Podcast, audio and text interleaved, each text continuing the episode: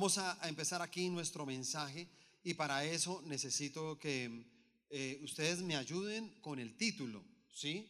Y para que me ayuden con el título del mensaje, le voy a pedir el favor que escoja a una persona que tenga cerca de usted.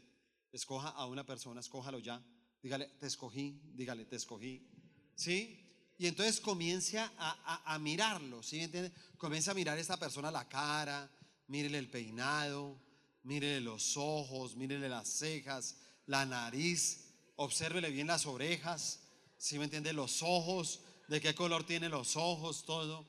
Mírelo muy bien. Y ahora quédese mirándose a, a los ojos, mírelo a los ojos. Mire a esa persona a los ojos y dígale, ya no hay nada que hacer.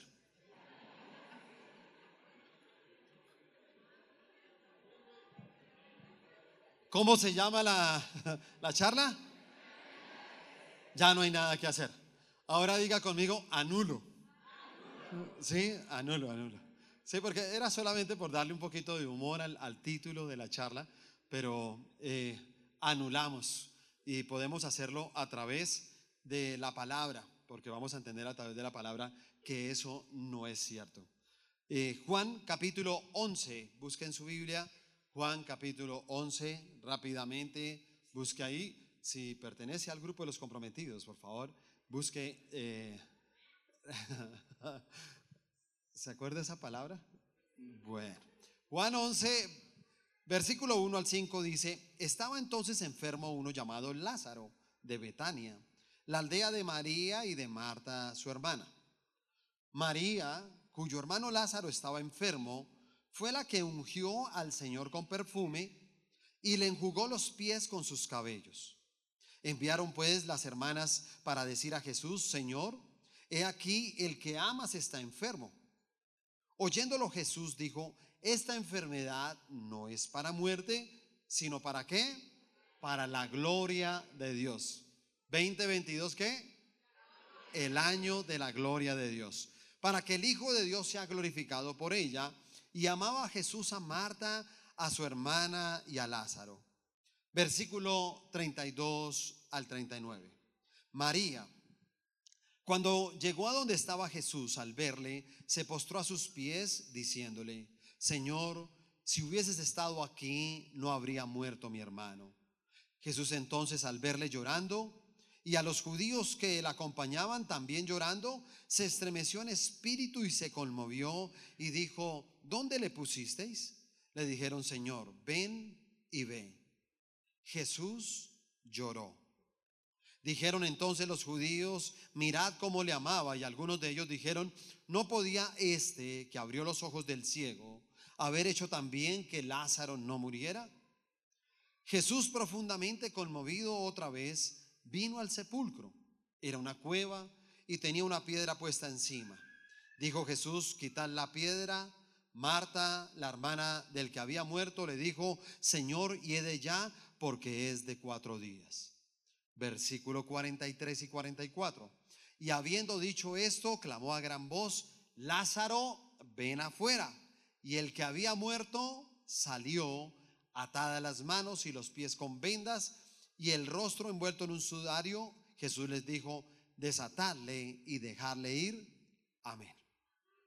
Bueno, claro que eh, estoy totalmente convencido que esa, esa palabra, ya no hay nada que hacer, eh, desafortunadamente nos ha acompañado a través de los años de nuestra vida. Ha estado presente en el trabajo, ha estado presente en la familia, ha estado presente en la iglesia, ¿sí? y uno lo puede ver constantemente. ¿sí? Hay, diferentes momentos.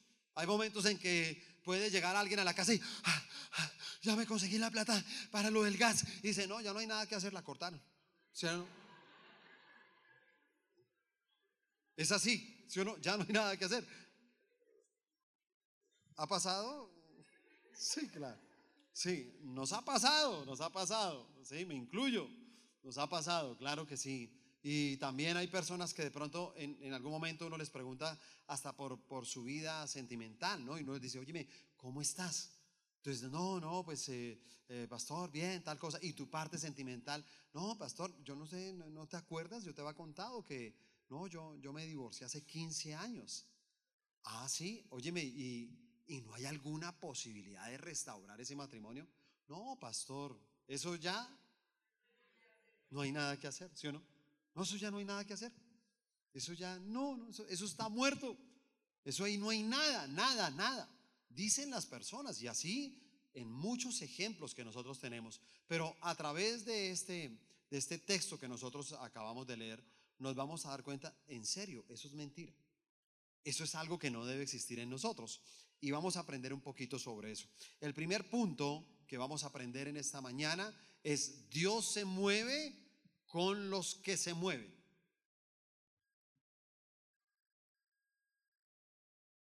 Uno puede ver que hay gente que está llena de, buenas intenciones.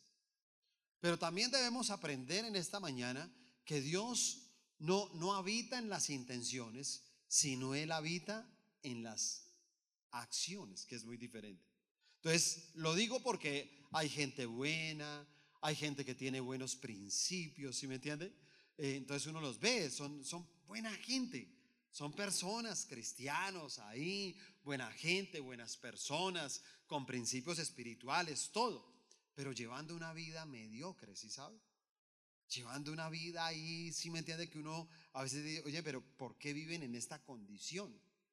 Entonces uno, uno, lo puede ver reflejado hasta en, la misma casa. Hay gente que en su casa vive, con respeto lo digo, de una manera mediocre.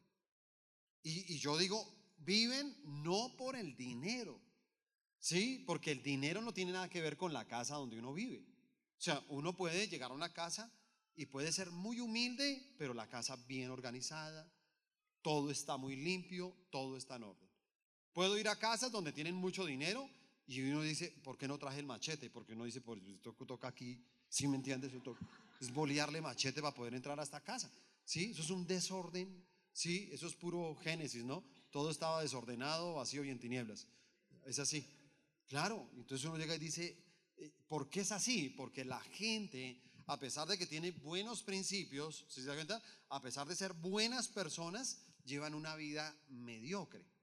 Es ese tipo de personas que se la pasan es como aplaudiendo más bien los logros de otras personas. Y por lo general, con el tiempo, lo que va a entrar en ellos precisamente es un espíritu de envidia, porque ellos no pueden lograr lo que otros lograron. La gran diferencia entre las personas que tienen éxito y los que fracasan es precisamente esa palabra que se llama acción. ¿Se da cuenta? Es acción. Entonces, como que Jesús cuando, cuando llega ahí a la tumba, ¿cierto? Dice, venga, lléveme donde está Lázaro. Y se paró al frente de la tumba y ¿qué fue lo que dijo? Corran la piedra. Entonces, cuando él dice corran la piedra, yo, yo me hacía una pregunta. Pero si lo va a resucitar, pues ¿por qué no quita la piedra? ¿Sí o no? Yo, yo como que me preguntaba eso y decía, o sea, ¿qué es más difícil, sí o no? De hacer un milagro. Quitar la piedra, resucitar a un muerto de hace cuatro días. Yo decía, pero va a resucitar a uno de cuatro días, pues es muy fácil. Pero sabe que este es un principio de Dios. Y es un principio que Dios nos deja porque Él llega y dice, mira, la verdad hay personas que están esperando que Dios haga todo. Y se nota, se nota en su manera de vivir y se nota en su manera hasta de orar.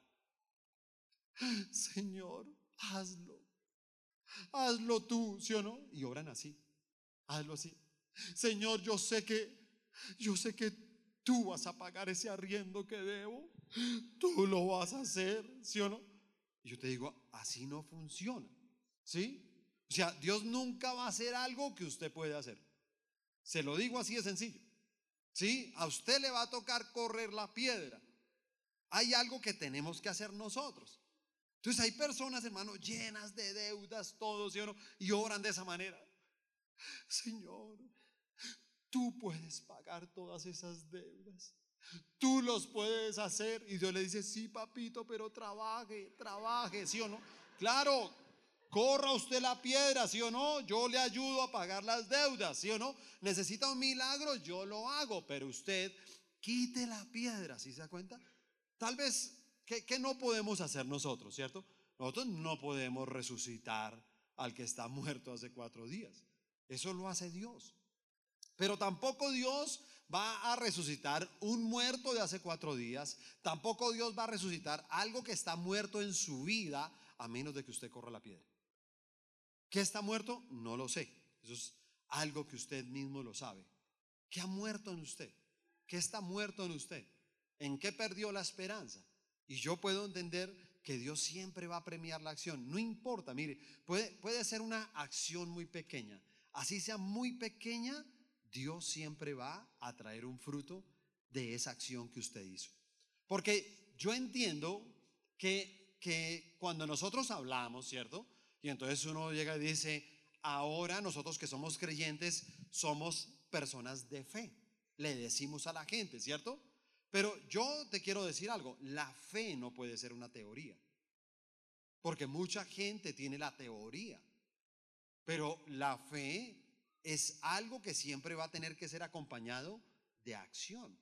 Hay algo que tienes que hacer. Tú tienes que quitar la piedra. Tenemos un dicho común en las personas que dice, al que madruga, ¿sí o no? Yo, yo estoy de acuerdo. Yo, yo considero y me uno a ese dicho. Al que madruga, ¿qué? Dios le ayuda. Yo me pego ahí. Y, yo, y lo digo porque es que algunos se levantan a las 10, a las 11 de la mañana, ¿sí me entienden? ¿Y eso qué problema para poderlos levantar, ¿sí me entienden? Eso es un problema ni, ni, ni el tenaz.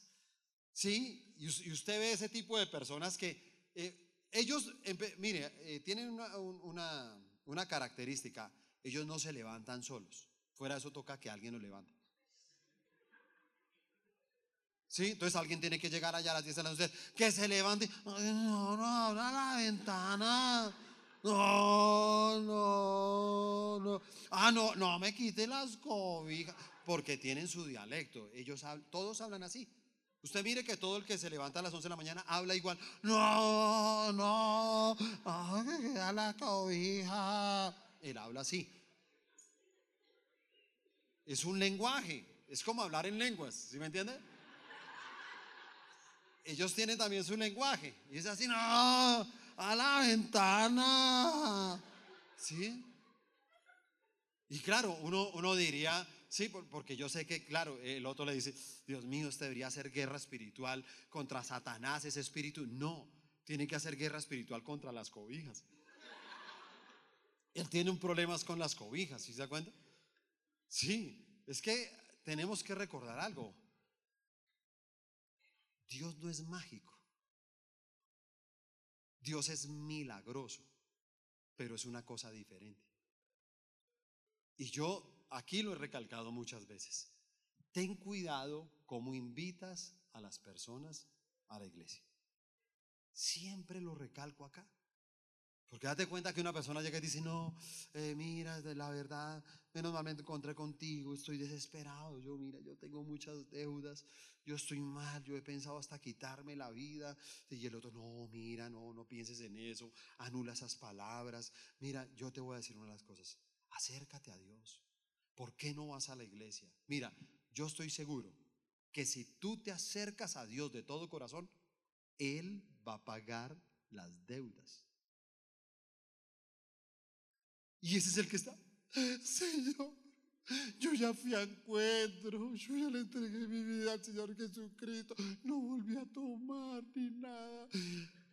Págame las deudas. Sí, está así. Todo el tiempo. Y le voy a decir algo, ¿eso va a suceder? No. Y entonces después la gente toma otras actitudes. Ah, yo me voy porque a ver qué, qué me ha servido estar acá. Dígame, ¿qué me ha servido estar aquí en la iglesia tanto tiempo y no ha pasado nada? Pues claro, porque Dios se mueve con los que se mueven. Entonces, tienes que olvidarte y, pensar que en algún momento Dios es mágico. Entonces, como que dice, ay, eh, ¿y su merced por qué vino? ¿Restauración de hogar? Ah, bueno. ¿Y, usted? ¿Usted qué, necesita? Ah, ¿no le funciona bien el pie? Ah, bueno. ¿Sí o no? No, no es magia, es milagroso. Pero el milagro, debe, entender usted que el milagro siempre será una sociedad. Todo milagro requiere de una sociedad, donde Dios hace una parte, pero tú quitas la piedra. ¿Ok? Dios hace lo imposible para que tú hagas lo posible. Número dos, con Dios no existe la lógica. No existe la lógica. Entonces dice el versículo 39. Dijo Jesús, quitad la piedra. Marta, la hermana del que había muerto, le dijo, Señor, hiede ya porque es de cuatro días.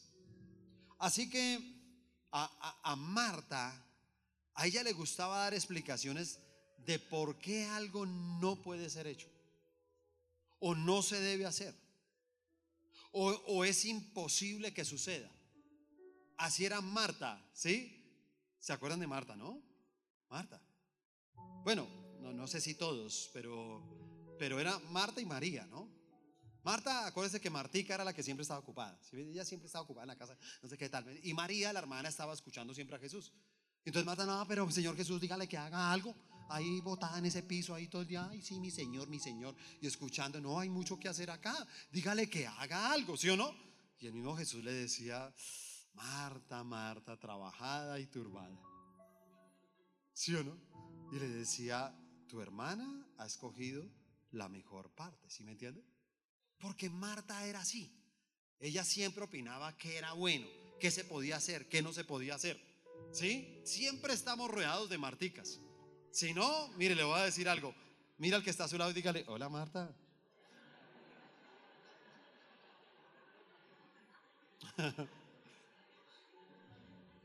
Entonces Marta, Martica, entonces comienza a darle una, dice en ese versículo, comienza a darle una lección de biología al Señor Jesucristo. ¿Sí me entiende? Entonces le dice, ah, eh, eh, su merced, mire, yo sé que usted vino pues a, lo de mi hermano y todo, ¿sí? Pero es que, es que Lázaro ya hace cuatro días se murió, ¿sí me entiende? Entonces, pues yo qué le puedo explicar a su merced que, que un ser viviente cuando deja de existir, entonces pues empieza de inmediato todo un proceso de descomposición. ¿Sí? Entonces pues el cuerpo comienza a perder características, comienza a ser invadido por gérmenes, por virus que causan una putrefacción y eso genera un, un, olor terrible, o sea, eso no se lo puede ni aguantar. Entonces, yo se lo digo porque es que su merced como es carpintero. ¿Sí? Entonces, pues yo sé que usted es bueno así con las sierras y la pulidora, con la madera, todo. Ah, no, y ni qué decir de la palabra, porque, uy, usted sabe palabra harta. Su merced sabe harta palabra, ¿sí? Esa es Marta. Porque a veces nosotros nos pasa lo mismo, nosotros creemos saber más que Dios. Y cada vez que nosotros necesitamos un milagro, entonces, a veces nosotros le metemos la lógica, ¿sí se cuenta? Entonces la gente le pregunta una cosa y dice, no, eso ya 15 años de divorcio, mire, es que como si Dios no supiera, entonces piensan, no, es que eso ya después de 15 años y comienzan a darle clases a Dios. ¿Qué pasó después de 15 años? ¿Sí? Entonces él dice, la lógica dice que después de 15 años dos personas no se restauran. La lógica dice que si una persona le embargaron su casa y la perdió, ya no la recupera.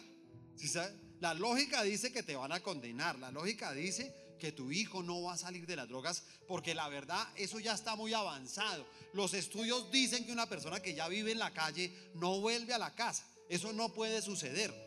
¿Sí? Entonces comienzan a hablar de la lógica, pero la lógica no existe. Con Dios no hay lógica. Pero a veces nos convertimos en esas martas que queremos como saber inclusive más que Dios. Lo tercero, Dios nunca llega tarde.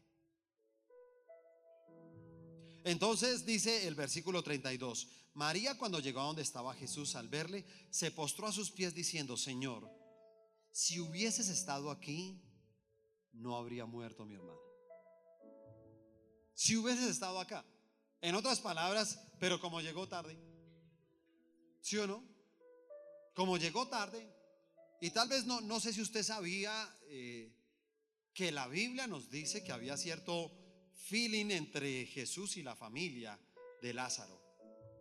O sea, honestamente, Jesús vivía en Jerusalén, pero él siempre iba a Betania, era un lugar que no quedaba muy lejos. Él siempre iba a Betania y era su lugar de descanso. Era, era la casa de sus amigos. Él iba allá y, Marta y María eran unas anfitrionas tremendas. Eh, ellas sabían qué le gustaba al Señor Jesús. No sabemos qué le gustaba, pero si le gustaba frijoles, a la fija se los hacían. Solamente piensen eso. Decían, hágale los frijoles porque viene el Señor Jesús, tal vez. Y le hacían sus frijolitos. Y yo creo que le tenían una habitación muy agradable para que él pudiera descansar. Y, fuera de eso, pues mm, podían disfrutar de, de, unas enseñanzas increíbles porque eran amigos de Jesús. Pasaban mucho tiempo con él. Así que las enseñanzas que Jesús les daba a ellos tuvo que ser tremendas. Aún los planes de Jesús, yo creo que quien sabía los planes de Jesús era Lázaro porque Lázaro era su amigo y uno por lo general a sus amigos le cuenta sus planes.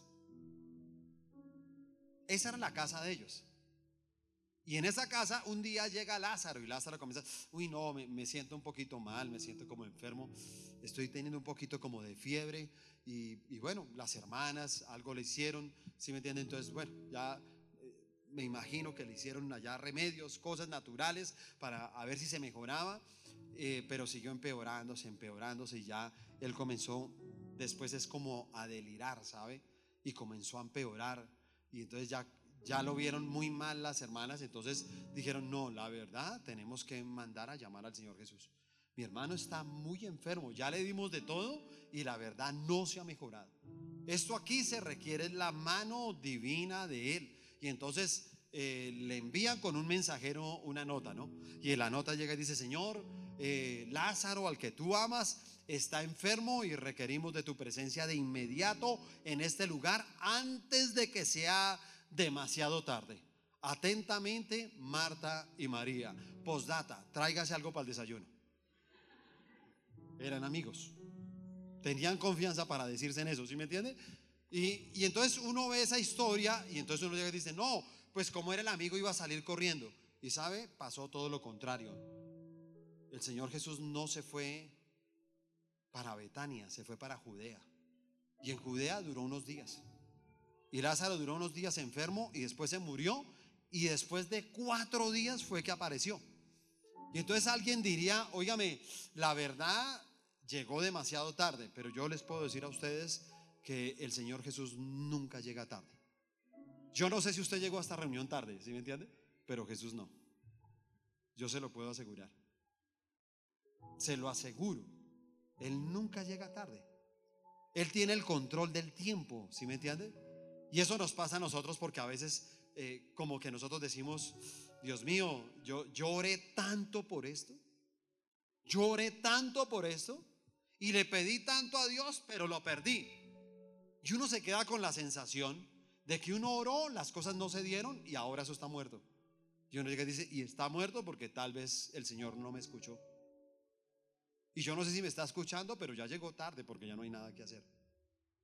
Dice la lógica. La lógica habla de eso, ¿sí me entiende? Pero yo les aseguro que Dios siempre va a llegar en el momento oportuno. Yo, eh, mirando esta historia de, llegar tarde, yo trato de imaginarme siempre la Biblia. Todo lo que leo me lo imagino. Y yo, por un momento, me puse a imaginarme cómo sería Lázaro llegando al barrio. ¿Sí o no? Sí, la llegadita al barrio, a la cuadra donde vivía Lázaro y María, y comienza a caminar, y los vecinos, ah, ahí llegó el farsante ese, el vividor, porque eso sí, para venir a tragar ahí, todo eso sí era el primero, ¿no? Pero vaya a ver si hizo algo por, por es que amigo de ellos. Y yo creo que eso fue como, como lo, el comienzo de todo, ¿no? Y ya cuando llega Jesús, yo también digo, ¿cómo, sería la golpeadita ahí? ¿Sí me entiende? Golpeó ahí. ¿Quién cree que salió? Lógico, Marta. Eso no, no, no, no va a salir nadie más. Marta, Marta es la que sale, ¿sí me entiende? Y ya me imagino que en la sala habían algunas flores todavía de las del velorio, pero eso ya estaban secas, vueltas, nada, ¿sí me entiende? Ya la gente se había ido. Y, yo creo que en ese momento, pues ya comienza otro punto, yo digo, ¿cómo sería la conversadita de Martica con él, no? Entonces ya no era, ah, su merced, es que su merced la palabra, no, ya no era su merced. ¿Cómo le va Jesús? Siga. Siga. ¿Por qué no vino? De verdad, yo, no entiendo por qué no vino. O sea, es más, ¿para qué vino ahorita? Si ya es demasiado tarde, ya no hay nada que hacer. Y yo la verdad tengo que decírselo porque yo no entiendo nada. Yo digo, pero ¿cómo usted tuvo tiempo para sanar a 10 leprosos? ¿Cómo usted tuvo tiempo para sanar a, a, Bartimeo el ciego? Yo le hago una pregunta, ¿Bartimeo era su amigo? Porque hasta donde yo sé, no. Y si no era su amigo, entonces ¿por qué no hizo esto por Lázaro? Que era su amigo. ¿Usted no dijo ser amigo? Y como que Jesús por eso le dice, mira Marta, él está durmiendo. Ella seguía con la lógica, ¿sí se da cuenta? Ella, Dios mío, y ya le había explicado. Esa es la vaina de hablar con un carpintero, ¿sí me entiende? Sí, claro. Entonces, ¿qué, qué, cuál sería la mirada, no? Inclusive cuando, cuando de pronto Jesús le dice, mira, camine, vamos. ¿Dónde está Lázaro? Pues ¿dónde? En el cementerio, camine vamos. Y yo también digo todo ese recorrido, ¿cómo sería, no? Esa miradita de, la gente, la gente que se fue con ellos, ¿no? Porque yo creo que varias gente se fue con ellos, no por acompañar, sino de lambones, ¿sí me entiendes? Claro, allá, sapos, a mirar a ver qué lo que, a ver qué va a hacer, qué va a hacer el amigo de él, ¿cierto? Y se fueron con él. Pero yo me imagino la gente cómo lo miraba, inclusive yo creo que la mirada de Marta no era una mirada de fe. Sí, yo, yo dudo mucho que Marta dijera, ay, menos mal llegó, lo va a resucitar después de estos cuatro días. Yo creo que no, yo, creo que eso lo miraba con una piedra, como diciéndole, ¿ya para qué? Pues camine a verlo, acompaño, pero ¿ya para qué? Ya no hay nada que hacer, ¿sí se da cuenta? Y entonces viene otra escena en que Jesús llega ahí y se para, y entonces comienza a ver que hay gente como que viene un recuerdo y se pone a llorar. Y entonces dice que él en un momento tuvo un momento compasivo. Y hay una frase muy cortica, muy cortica, que nos muestra un lado que nunca habíamos visto del Señor Jesús. No se había visto antes en todos los evangelios. Y dice, y Jesús lloró. Y entonces uno dice, claro, Jesús lloró, pero algo que me puse a pensar yo, dije, ¿quién, ¿cómo se pone uno a llorar por alguien que va a resucitar? Yo me puse a pensar en eso, ¿sí o no? Yo dije, pero ¿para qué lloro si va a resucitar? No tiene sentido. Y claro que no tiene sentido porque es que Jesús no estaba llorando por Lázaro. Jesús estaba llorando, ¿sabes por qué? Porque a él le conmovió, es decir, yo les enseñé a ellos lo más íntimo de mí. Yo en su casa les di las enseñanzas que ni siquiera le enseñé a otros en la calle. Y mira la manera en que se comportan. Y yo me pregunto, ¿será que tú y yo ponemos a llorar a Dios? Porque a veces pasa lo mismo. Él llega y dice, mira, te traigo a mi casa y yo te doy unas enseñanzas tan íntimas que el mundo no recibe. El mundo no recibe estas enseñanzas. Y yo te hablo a ti yo a veces te veo llorando, te veo alegando. Te veo mirándome mal, golpeado. Te veo haciéndome reclamos. Te veo diciéndome que dónde estás. Te veo diciéndome, mire, si usted está, ¿por qué perdí mi trabajo? Si usted es real, entonces ¿por qué mis hijos se fueron de la casa? Si usted es real, ¿por qué de verdad nada que podemos restaurar este hogar? O sea, ¿por qué? ¿Sí me entiende? Entonces, yo digo que en algún momento nosotros podemos lograr hacer llorar a Dios. Porque llega y dice, ¿y las enseñanzas? lo que yo te enseñé, ¿qué pasó? Y lo cuarto, termino con esto, escucha, escucha la voz de Dios. Dice el versículo 39, dijo Jesús, quitad la piedra. Dijo Jesús, mire, no importa si lleva cuatro días enterrado, no importa si las apariencias señalan que no hay esperanza, ¿sí o no? Hay que mover la piedra para que ocurra el milagro. Pero para que una persona pueda mover la piedra, tiene que escuchar a Dios. Tiene que escucharlo, ¿sí me entiende? Es más, yo digo, menos mal, todo lo que hace Dios tiene que ser perfecto. Y él en ese momento dice, Lázaro, levántate. ¿Cierto? O sea, tiene que nombrar a Lázaro porque imagínese si él no nombra a Lázaro. ¿Sí o no? Este que está muerto, levante. Pues todo el cementerio resucita. Todos resucitan, ¿sí o no? Entonces uno tiene que ser específico en lo que uno quiere. El milagro tiene que ser específico. ¿Y sabe por qué se lo digo? Porque yo soy un convencido de algo. Yo sé que Dios está aquí. Y yo sé que el Señor Jesús está aquí. Y yo sé que el Señor Jesús se está parando en este momento delante de usted. Ahí donde usted está, Jesús está de frente. Y está diciendo su nombre y le está diciendo, estoy a punto de hacerlo. ¿Lo cree? ¿Lo cree? Dele un fuerte aplauso al Señor Jesús por eso.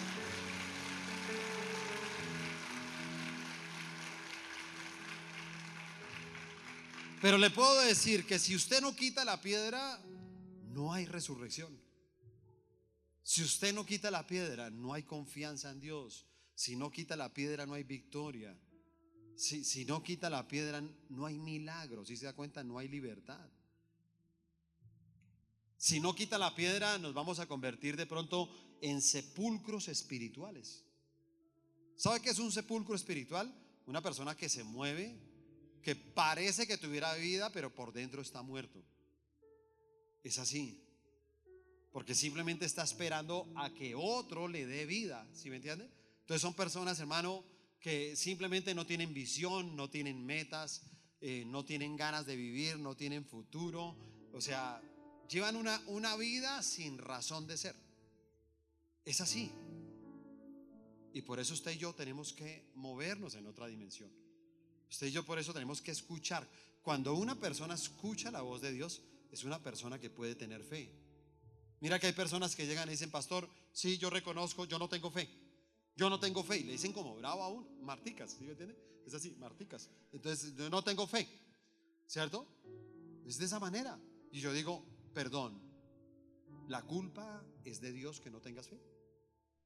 ¿La culpa es de la iglesia que no tengas fe?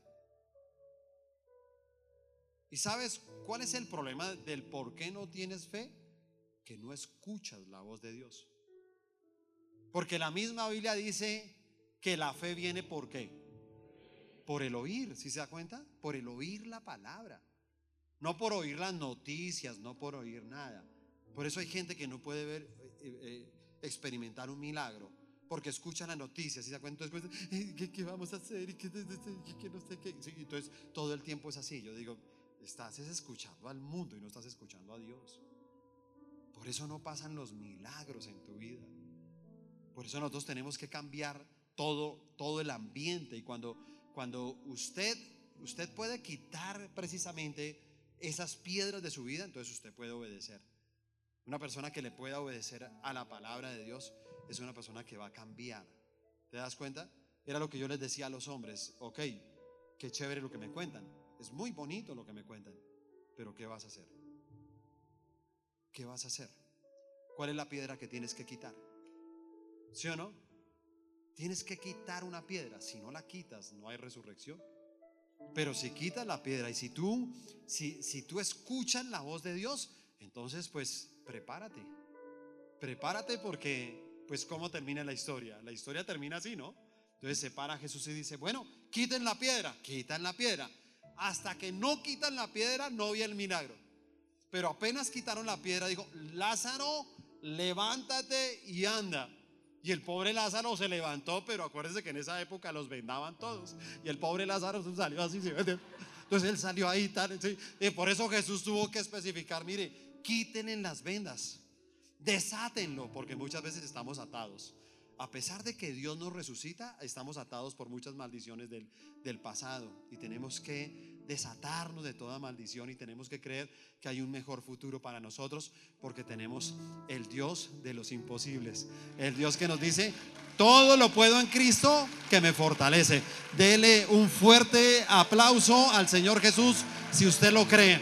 Más fuerte ese aplauso si lo cree.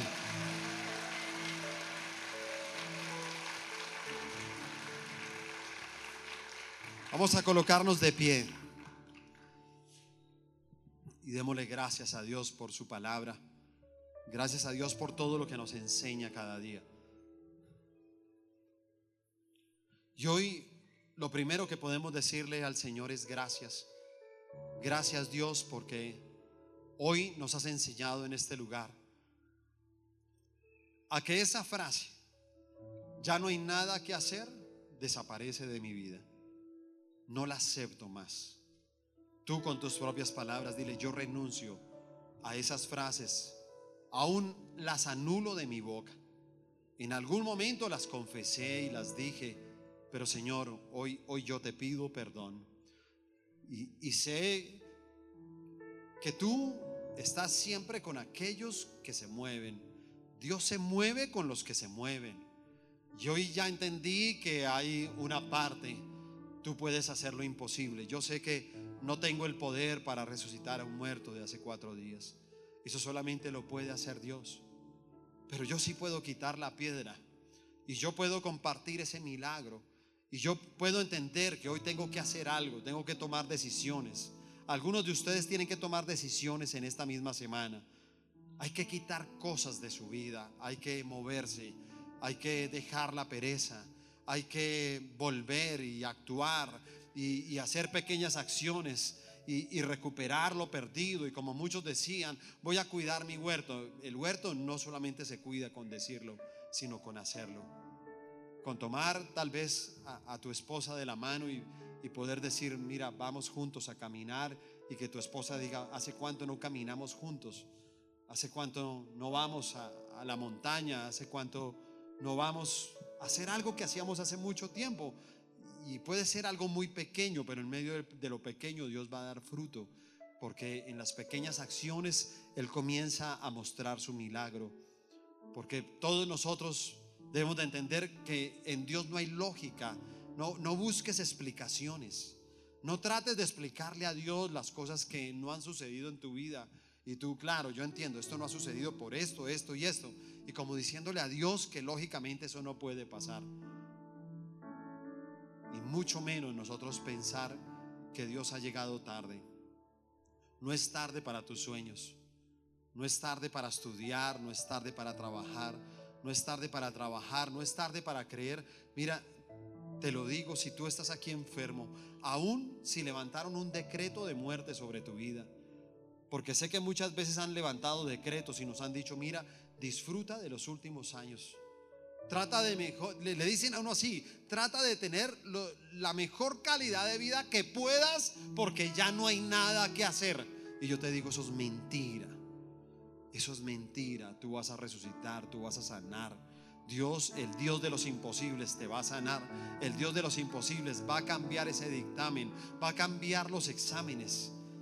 Y lo va a hacer simplemente porque Él es así, porque Él es el dueño del tiempo. Porque a pesar de que has renegado, a pesar de que lo has mirado mal, a, pesar de que muchas veces has dicho me, he desanimado y, y parece que no te hubiera sentido seguir a Jesús sabiendo que a pesar de seguirlo a Él has perdido. A pesar de ser su amigo.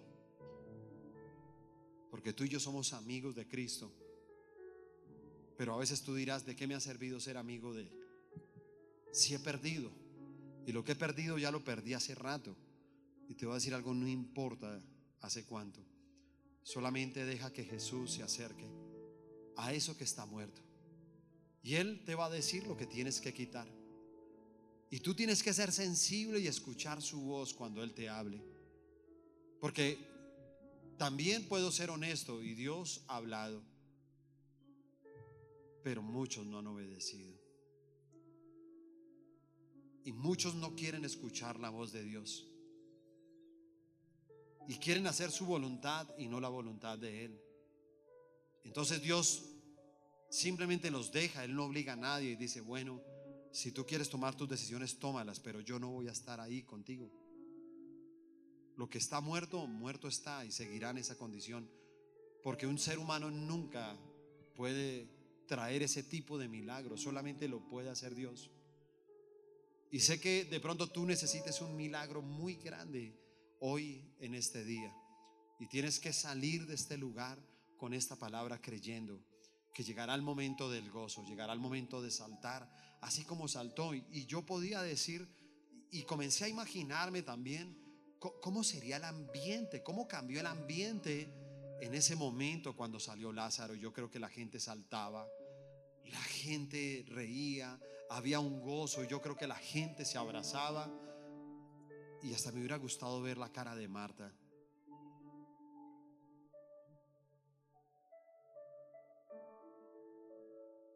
Porque muchas veces Dios tiene que transformar ese rostro de amargura, de rencor, de tristeza, ese rostro depresivo, esos ojos tristes. Dios va a hacer un milagro y sabes, vas a reír.